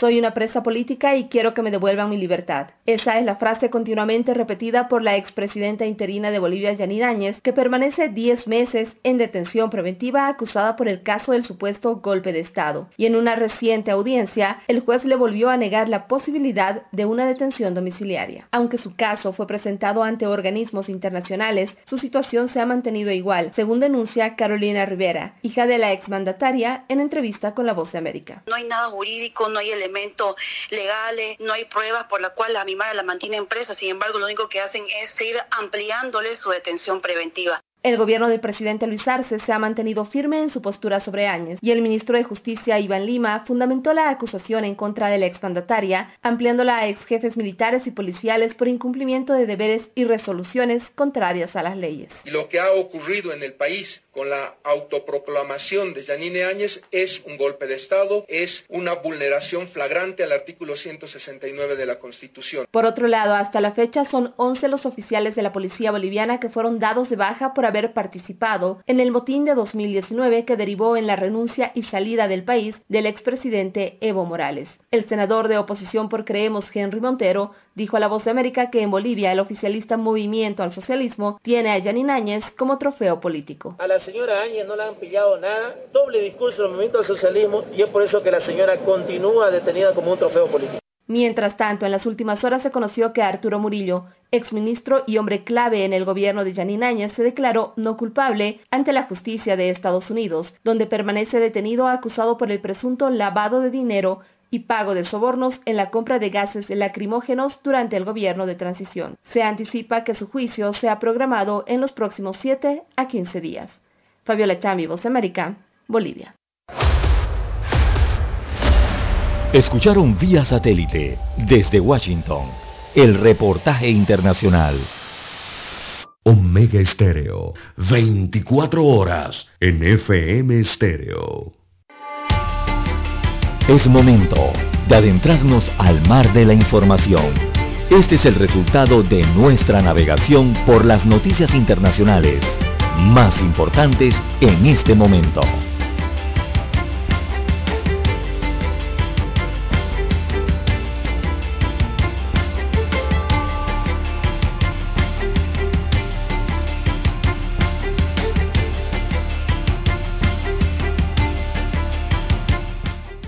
Avanzamos, ya son las 6:49 minutos, en la hora para todo el país, en la cadena nacional Omega, con su noticiero, el primero con las últimas, un noticiero diferente para gente pensante con la noticia comentada. Así es. Cosa que usted no va a escuchar en ningún otro lugar, porque los comentarios que se vierten aquí son de nuestra propia cosecha. Así mismo es. E instantáneos, don Juan de Dios. Aquí... Así es. Aquí no escuchamos a nadie para repetir lo mismo que dicen No, no, en no. otro lado. Tomamos la materia prima y le anexamos nuestros ingredientes y conocimiento, malas experiencias, y sale una materia purificada, Así es. elaborada, industrializada en la información para el consumo de nuestros queridos oyentes. Así Gracias mismo es. por preferir nuestra calidad que ofrecemos. La- los comentarios y las opiniones son instantáneas en la mesa, don Juan de Dios. Así, Así como es. cuando usted juega dominó, que usted ran y saca y va y le viene el turno, así mismo. Instantáneo. Bueno, en el plano internacional, que hay, don César? Bueno, a nivel internacional de relieve están las declaraciones eh, del fundador de la firma eh, BioNTech. Esta es la firma alemana que se asoció con Pfizer para crear la vacuna eh, contra la COVID-19. Recordemos que ahí es una norteamericana y esta alemana. Así que el creador de BioNTech o, fundador de esta firma que se llama Ugur Sahin, él advierte que eh, BioNTech cree que por llegada de Omicron se necesitará aplicar dosis de refuerzo a tres meses de recibir el esquema completo. O sea, están hablando ya de una cuarta, ya no de una tercera, sino de una cuarta, producto de eh, la variante Omicron. Así que advierte que las dos inyecciones eh, no dan la inmunidad suficiente contra esa variante específicamente, aunque sí lo hará una tercera, según eh, señala el jefe de la farmacéutica alemana BioNTech, Ugur Sahin, que repito, estima necesario administrar la dosis de refuerzo de la vacuna contra la COVID-19 a los tres meses de haber recibido la pauta completa, dada la virulencia de la variante Omicron. Eh, dijo ayer eh, este eh, empresario, si Omicron se sigue extendiendo como parece, sería científicamente recomendable aplicar una tercera dosis a los tres meses, según afirma Sahin en declaraciones al semanario alemán Der Spiegel. Así que este fundador y, parece, sí. Esto parece y es un gran negocio. Sí, evidentemente, ¿no?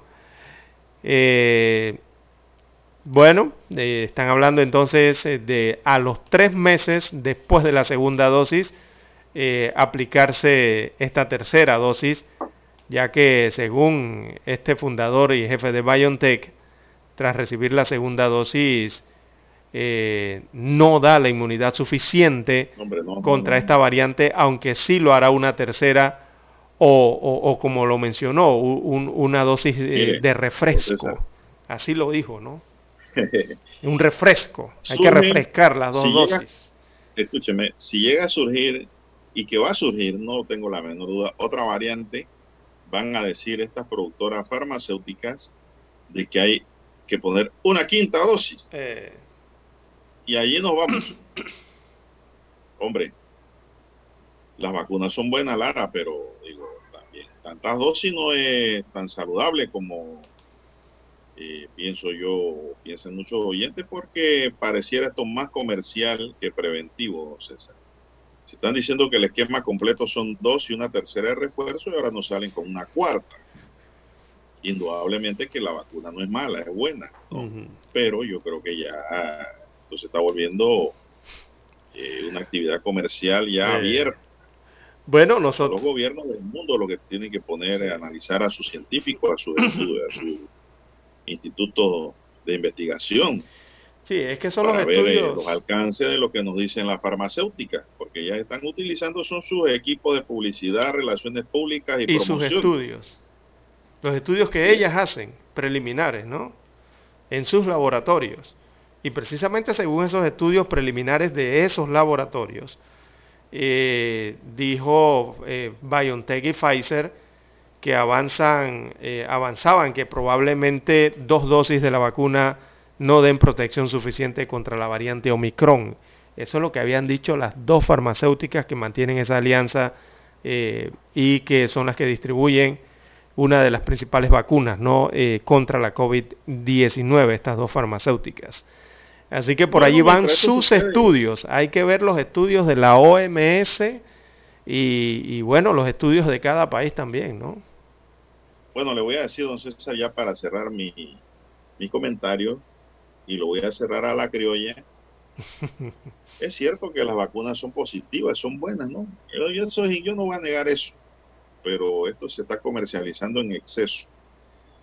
Por lo que pienso de que lo que hay que alimentarse bien, don César hay que consumir un buen producto, crear que las condiciones para que nuestro cuerpo, que es la mejor farmacia del mundo, elabore los anticuerpos necesarios, elabore los antídotos que se requieren, como una buena alimentación y yo siempre recomiendo siga tomando sopa.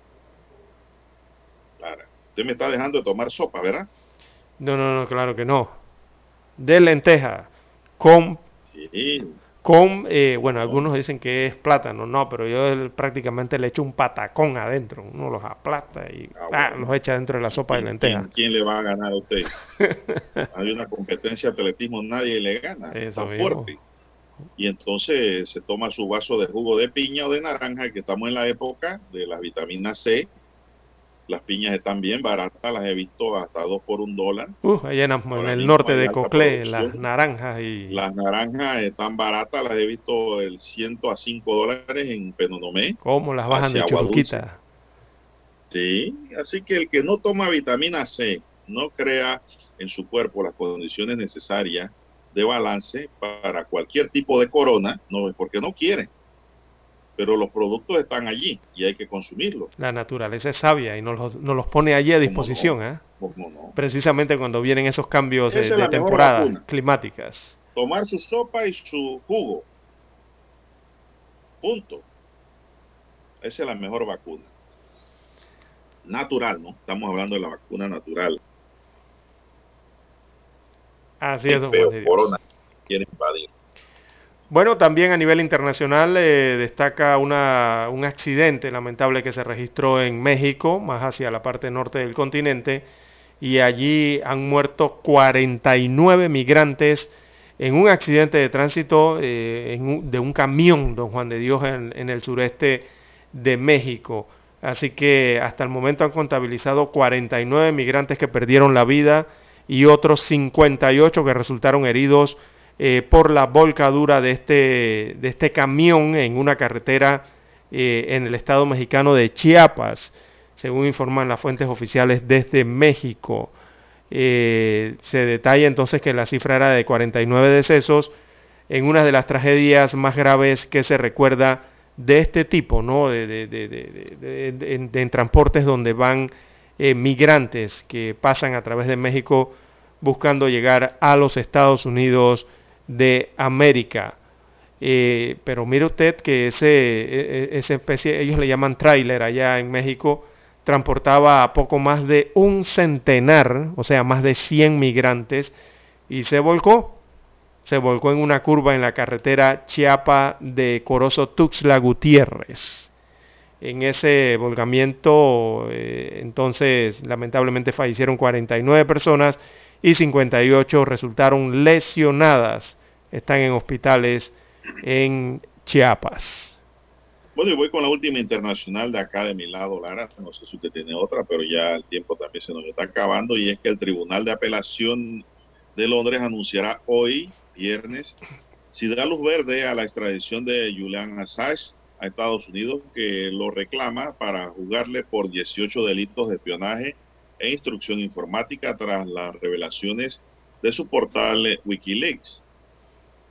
Los magistrados Ian Burnett, Timothy, Timothy decidieron o decidirán si aceptan o desestiman el recurso presentado por Washington contra el fallo del 4 de enero de la jueza de primera instancia Vanessa Baleiser que denegó la entrega del programador informático al considerar que presenta riesgo de suicidio. Assange está en prisión preventiva en una cárcel londinense bajo muchos cuidados, mucha seguridad, porque según dicen las autoridades, presenta alto riesgo de suicidio.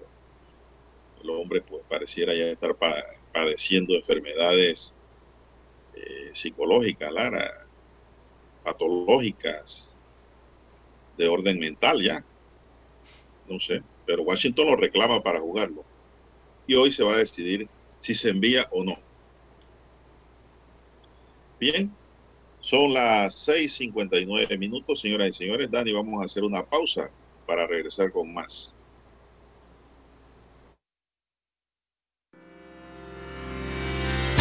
Esta es la hora. 7 a.m 7 horas. Omega Estéreo, 40 años con usted en todo momento. El satélite indica que es momento de nuestra conexión. Desde Washington vía satélite y para Omega Estéreo de Panamá, buenos días América. Buenos días América, vía satélite desde Washington.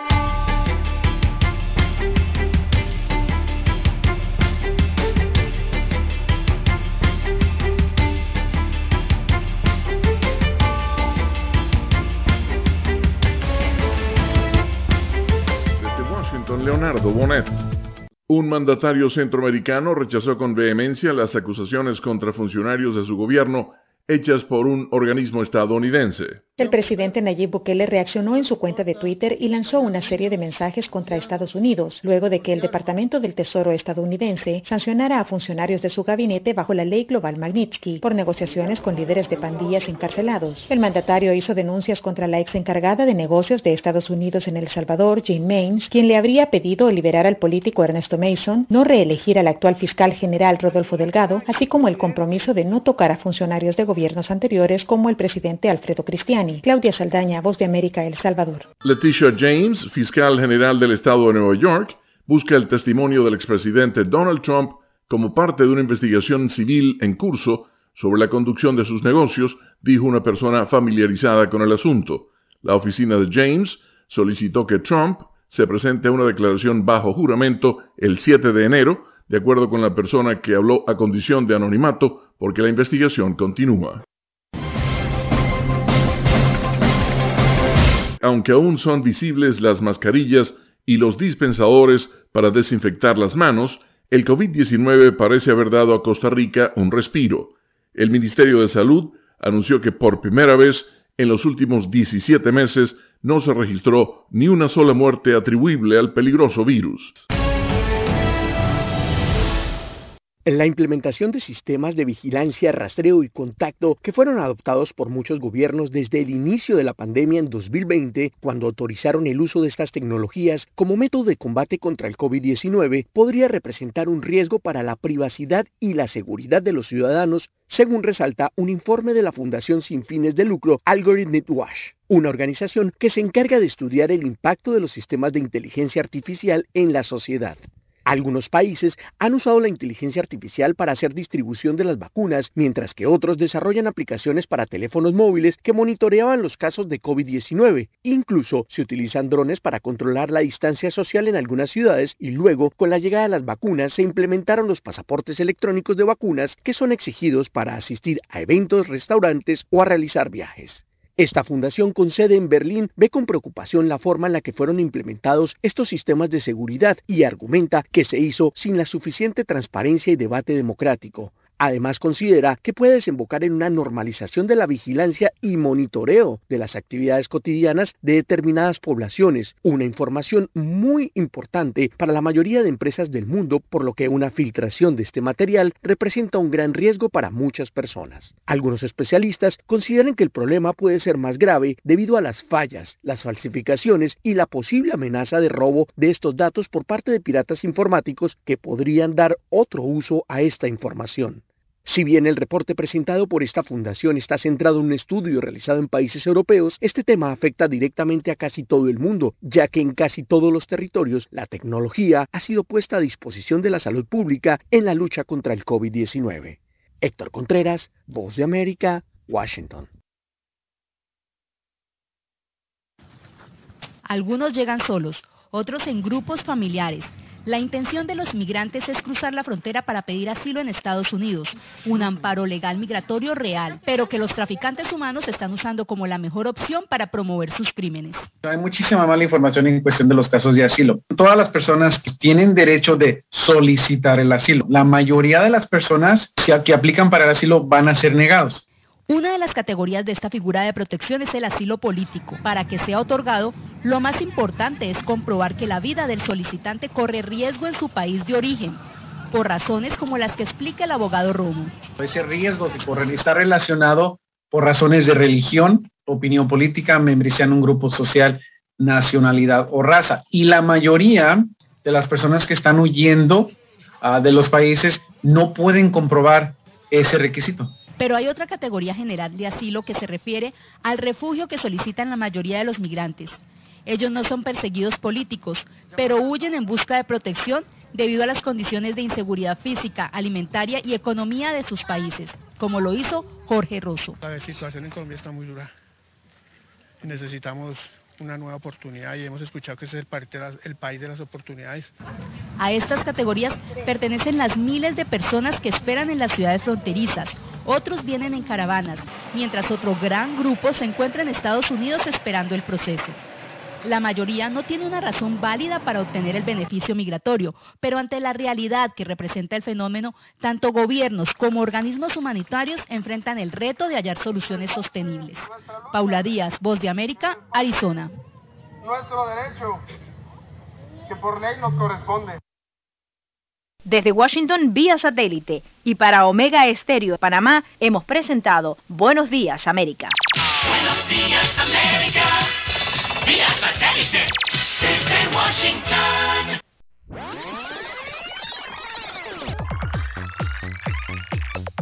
Omega Stereo tiene una nueva app. Descárgala en Play Store y App Store totalmente gratis. Escucha Omega Stereo las 24 horas donde estés con nuestra aplicación 100% renovada. Hola, le llamo por el aire acondicionado de mi auto. Ah, ah, ah, sí, sí, señora. Fíjese que estamos intentando lograr un enfriamiento general de su auto que le permita a usted y a su familia el mejor confort a la hora de viajar o llevar a sus hijos al colegio. Para esto solo necesitamos que el clima en su automóvil sea el ideal, introduciendo cientos de cubitos congelados que actúan- Solo en Refricentro Nordic podrás hablar con especialistas en aire acondicionado, especialistas en el clima de tu auto. Calle Principal El Ingenio, Avenida La Paz, Edificio Nordic 102. Consultas al teléfono 393-2244. Somos Omega Estéreo. 40 años siendo la cadena nacional en FM Estéreo, pionera en Panamá. Omega Estéreo.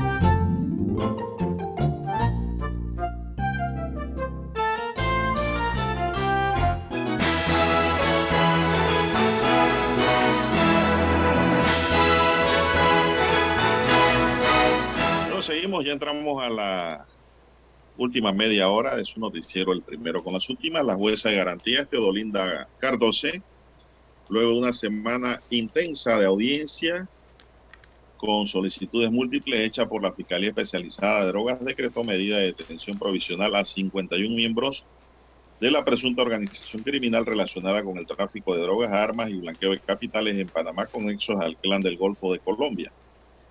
En dos casos otorgó medidas cautelares de reporte periódico ante el Ministerio Público y tres medidas cautelares de retención domiciliaria.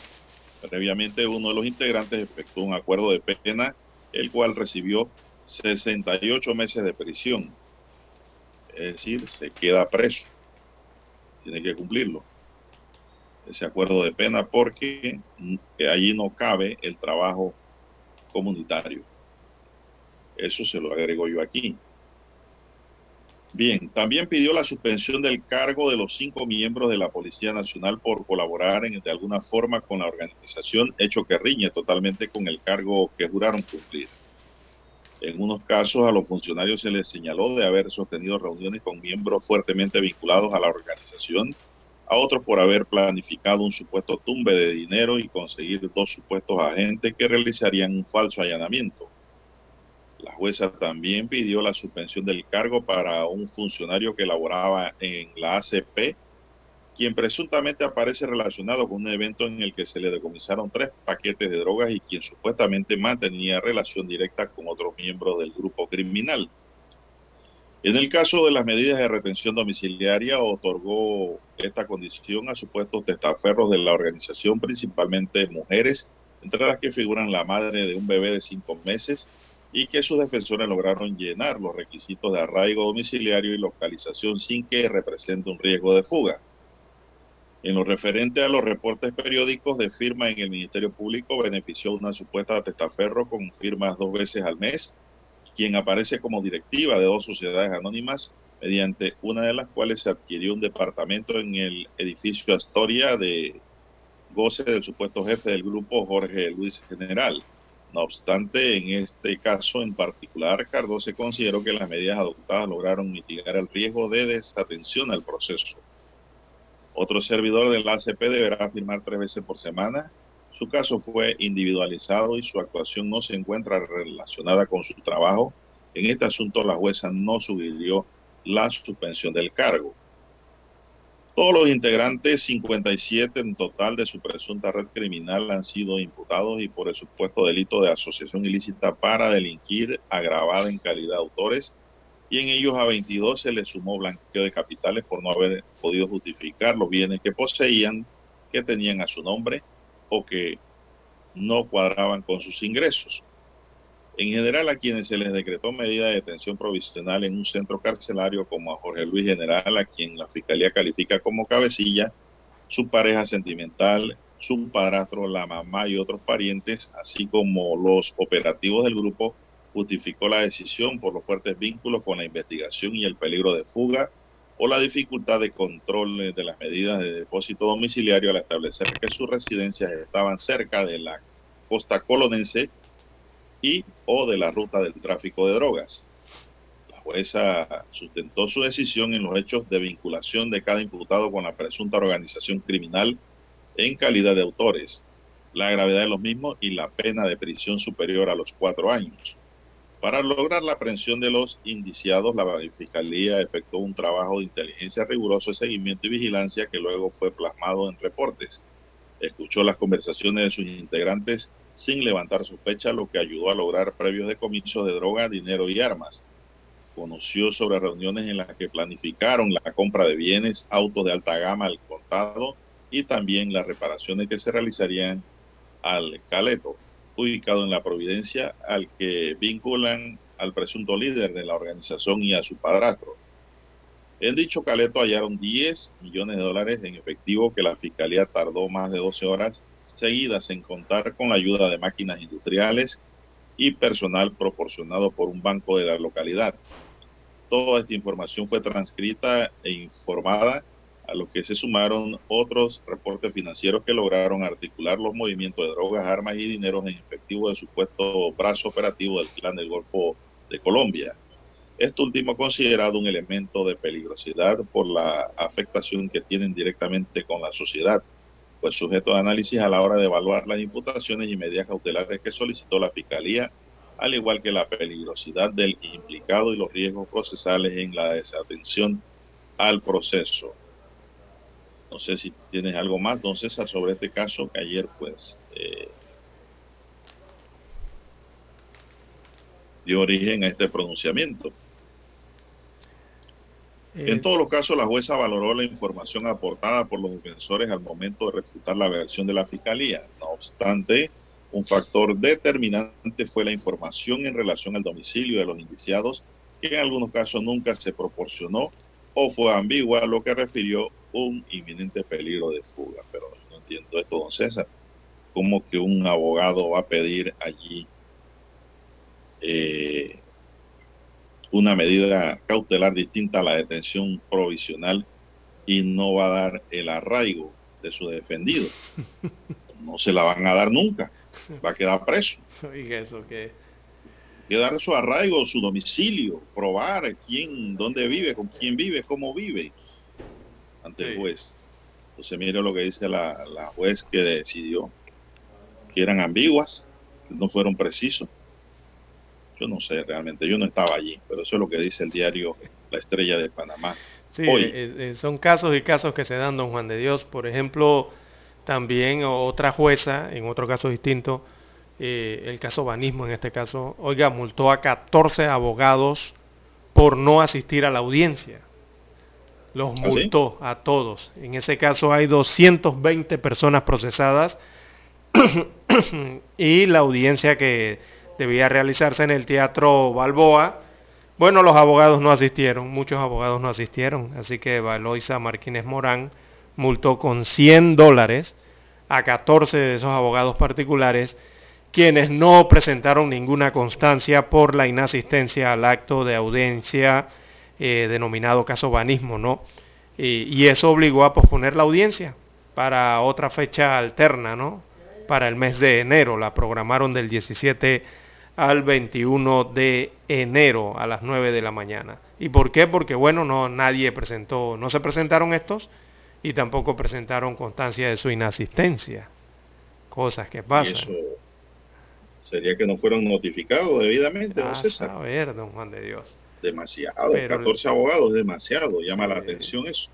Pero le aplicaron su multa, en este caso banismo. Recordemos que ese es el banco que, eh, ese es el caso en que se detectaron supuestas irregularidades cometidas por sus ex colaboradores en la administración de paquetes de beneficios, ¿no? Ese es el caso denominado banismo. Yo ese Ya. caso no lo conocía, don César. Eh, bueno, eh, se está llevando a cabo allí en el Teatro Balboa. También, eh, don Juan de Dios, también hay que informar que, ya que hablamos de estos temas, bueno, el Ministerio Público eh, mudará las fiscalías especializadas que están en el edificio Avesa. Vamos a conocer un poquito más eh, de los detalles eh, de este proceso después de la pausa. 7.30 AM. Infoanálisis. Con entrevistas y análisis con los personajes que son noticia. La mejor franja informativa matutina está en los 107.3 FM de Omega Estéreo. Cadena Nacional. Desde los estudios de Omega Estéreo, establecemos contacto vía satélite con la voz de América. Desde Washington, presentamos el reportaje internacional.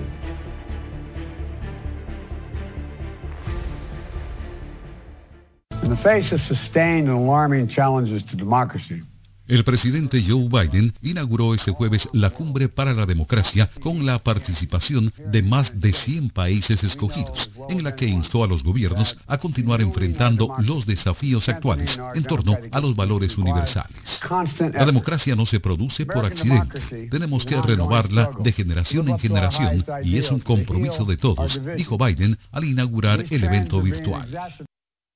Estados Unidos amplió este jueves la campaña de vacunas de refuerzo contra el COVID-19 al anunciar que los jóvenes de 16 y 17 años pueden recibir la tercera dosis de la vacuna de Pfizer.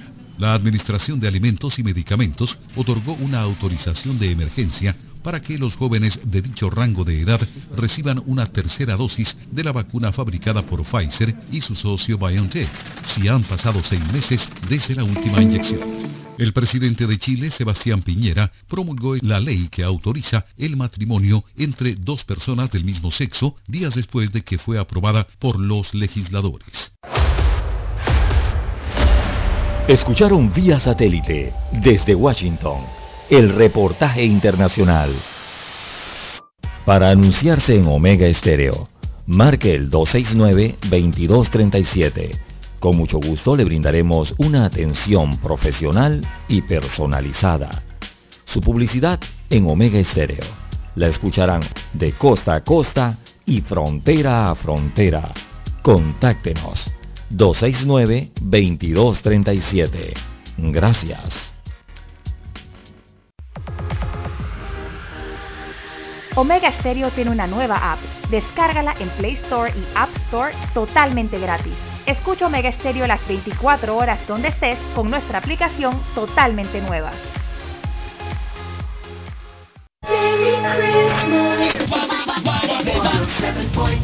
Omega Stereo.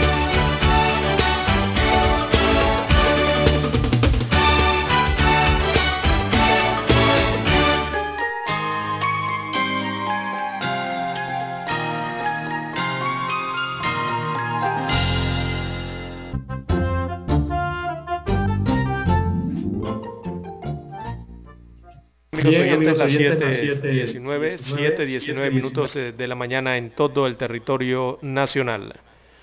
Bueno, como les adelantábamos, don Juan de Dios, eh, el procurador de, de la Nación, encargado Javier Caraballo, anunció que ahora mismo eh, se tienen planes de mudanza de las oficinas del edificio Avesa, ese que está ubicado allí en la Vía España.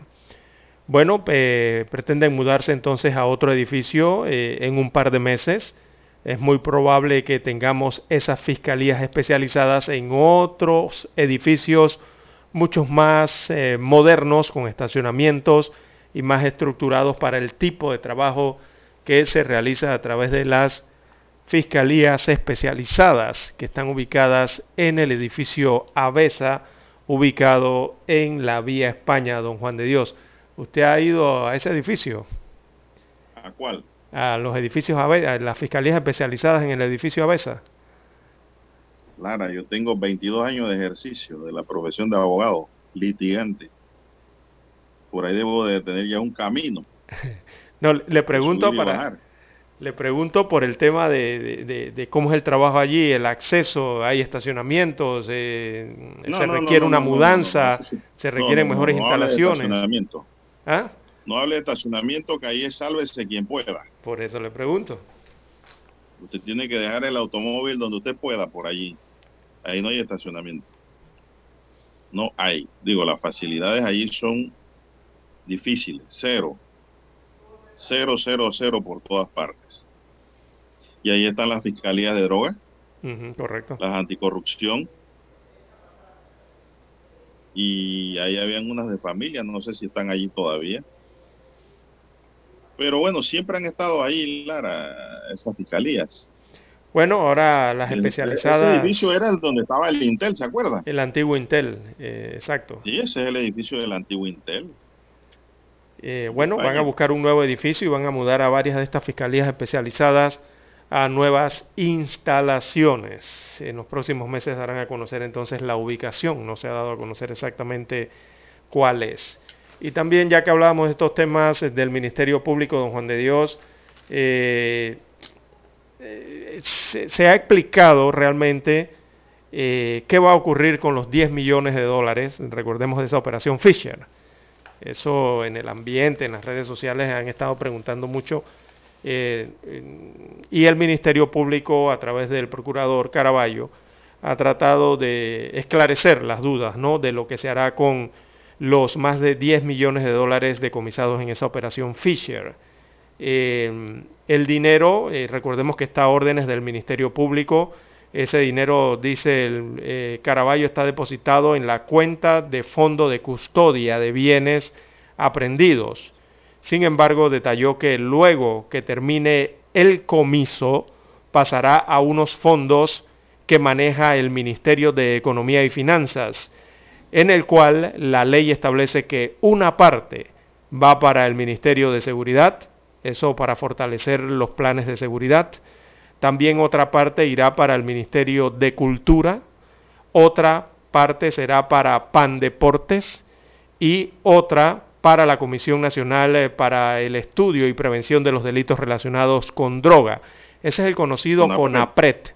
Eh, las siglas de. CONAPRED, ¿verdad? Donde ahí hay proyectos que también buscan prevenir el consumo de drogas. Así es que eh, se está tramitando esos 10 millones de dólares, ¿no? Se explica, claro, porque es una prueba, es una prueba hasta el Don momento. César, eso, eso borra el face news que circuló en redes sociales. ¿Se acuerda el fin de semana que decían que los 10 millones los iban a quemar? Ve, No, no, eso es una prueba. eso es parte de una un investigación. Ese es un fake news. Los 10 millones le van a dar uso porque la ley así lo faculta. Así es. Le- los bienes eh, inmuebles, eh, la ley, ahí hay dos alternativas, don Juan de Dios, con la, la de los bienes inmuebles, ¿no? Eh, eh, uno que sea rematado y, y el otro, bueno, rematado y ese dinero sea guardado eh, en el mismo fin antes explicado, ¿verdad? Que, y la otra, ¿cuál es la otra? Son Eso dos. se puede hacer. Son dos Eso se puede formas. hacer. La ley lo permite. Eso se puede hacer, ¿no? Y sobre todo los bienes deteriorables son los que se pueden vender. Y el resultado de esa venta, pues depositarlo en el Banco Nacional. Sí, y la otra es que se asignen los bienes, ¿no? Eh, mientras dura el proceso. Eh, para un uso provisional. Ese, ese bien que, Bueno, digo, esa problema, forma que es tan César. polémica, Ahí- ¿no? Ahí está el problema, ahí está el problema y yo no estoy de acuerdo con eso. Para nada, y menos si son autos de alta gama. Exacto. Esa es la Eh, polémica. Una vez tuve un caso, Lara, una anécdota rapidito, ahí una vez tuve un caso que le aprendieron un vehículo a un colombiano que era dueño de una compañía de transporte para Chiriquí. Y el carro, el carro de él, esto se lo incautaron. Y a mí me decían que ese carro andaba por la calle, yo no lo quería creer. Oiga, Lara, cuando logramos terminar el proceso en donde quedó absuelto el colombiano, le tenían que devolver su bien. Usted viera cómo le devolvieron el carro que era de agencia. Todo rayado, chocado, eh, el radio, su bocina, todo se lo habían robado. Eh, que ese carro suspensiones se lo habían todas asignado a la. Policía Nacional. Sí, Que el carro lo tenía la Policía Nacional. imagínese usted. Sí,